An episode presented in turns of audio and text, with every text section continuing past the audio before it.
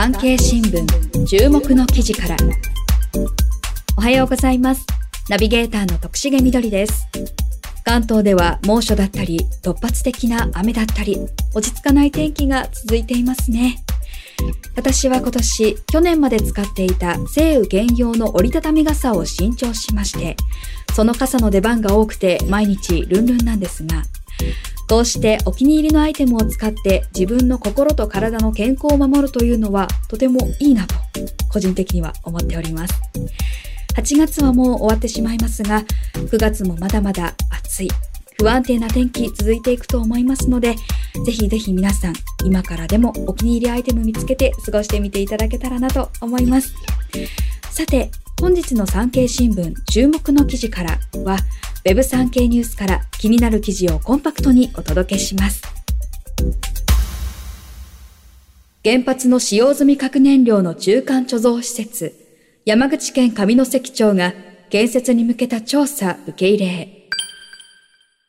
中国電力と関西電力が共同開発を目指す原発の使用済み核燃料の中間貯蔵施設をめぐり、山口県上関町議会は18日、臨時議会を開きました。建設に向けた調査を西町長が容認する姿勢を示し、議会終了後、中国電力に意向を伝達しました。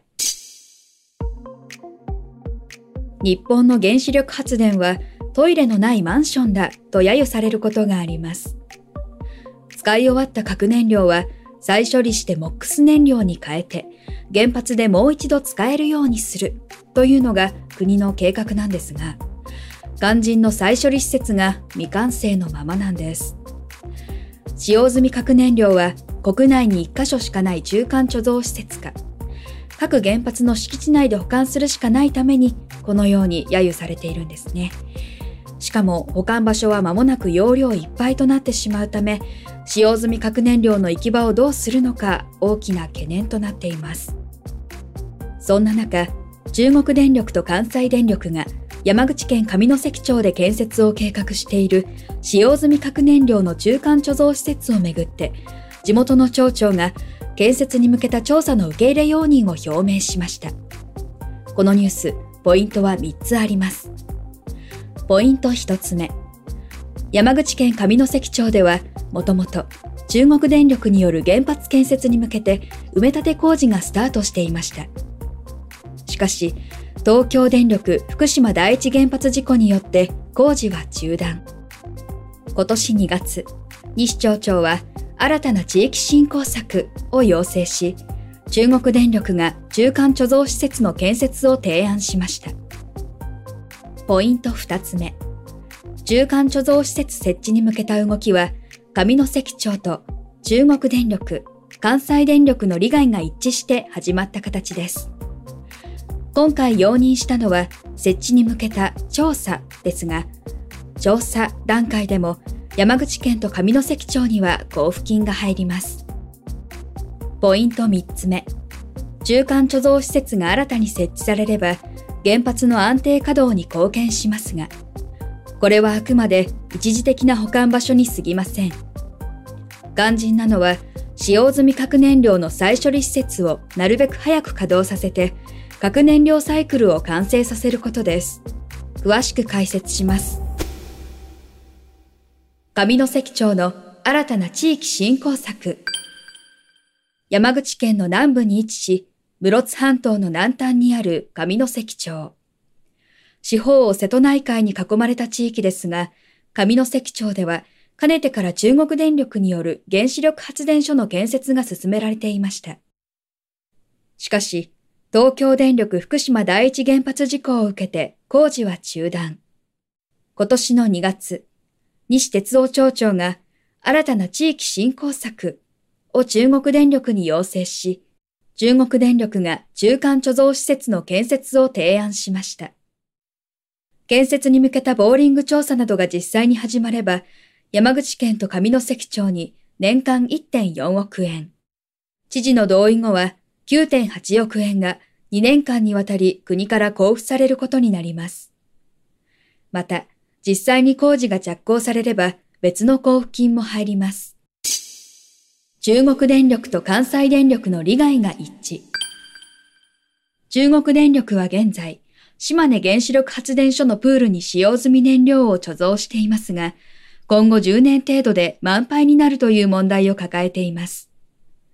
そこで上関町に対し、中間貯蔵施設の建設を提案しました。一方、福井県内で原発6基が稼働している関西電力も、プールの使用済み燃料は5年ないし7年で満杯になると言われています。福井県に対して、福井県外で中間貯蔵施設の見通しを立てられなければ、古い原発を停止すると約束しているため、対策が急務でした。こうして、中国電力による中間貯蔵施設の建設計画に関西電力が相乗りする形になりました。中間貯蔵施設は核燃料サイクルの一部。政府は原発の長期活用をエネルギー政策の基本に掲げ、2030年度の電源構成でも原発を重要なベースロード電源と位置づけています。製品の鍵は使用済み核燃料を再処理して効率的に使い続ける核燃料サイクルにありますが、青森県六ヶ所村の再処理工場の稼働が遅れており、中間貯蔵施設の能力拡大が喫緊の課題になっています。政府関係者は産経新聞の取材に対し、上関町の中間貯蔵問題はまさに国の原子力政策であり、経済産業省が主導でやっていくと話し、支援に前向きです。上関町での建設が実現すれば、ひとまず核燃料サイクルをつなぐ上で大きな前進となることは事実のようです。核燃料サイクルが順調に機能していれば、中間貯蔵施設の必要性は本来低いものです。再処理工場と高速炉の完成を急ぎ、最終処分場を設けることが、国の原子力政策として取り組むべき優先課題であることを見失わないよう注意が必要です。以上、産経ポッドキャスト注目の記事からご紹介しました。関連記事は Web 産経ニュースでお読みいただけます。概要欄のリンクからどうぞ。ナビゲーターは私、徳重みどりがお届けしました。また次回、皆さんのお耳にかかれますことを楽しみにしております。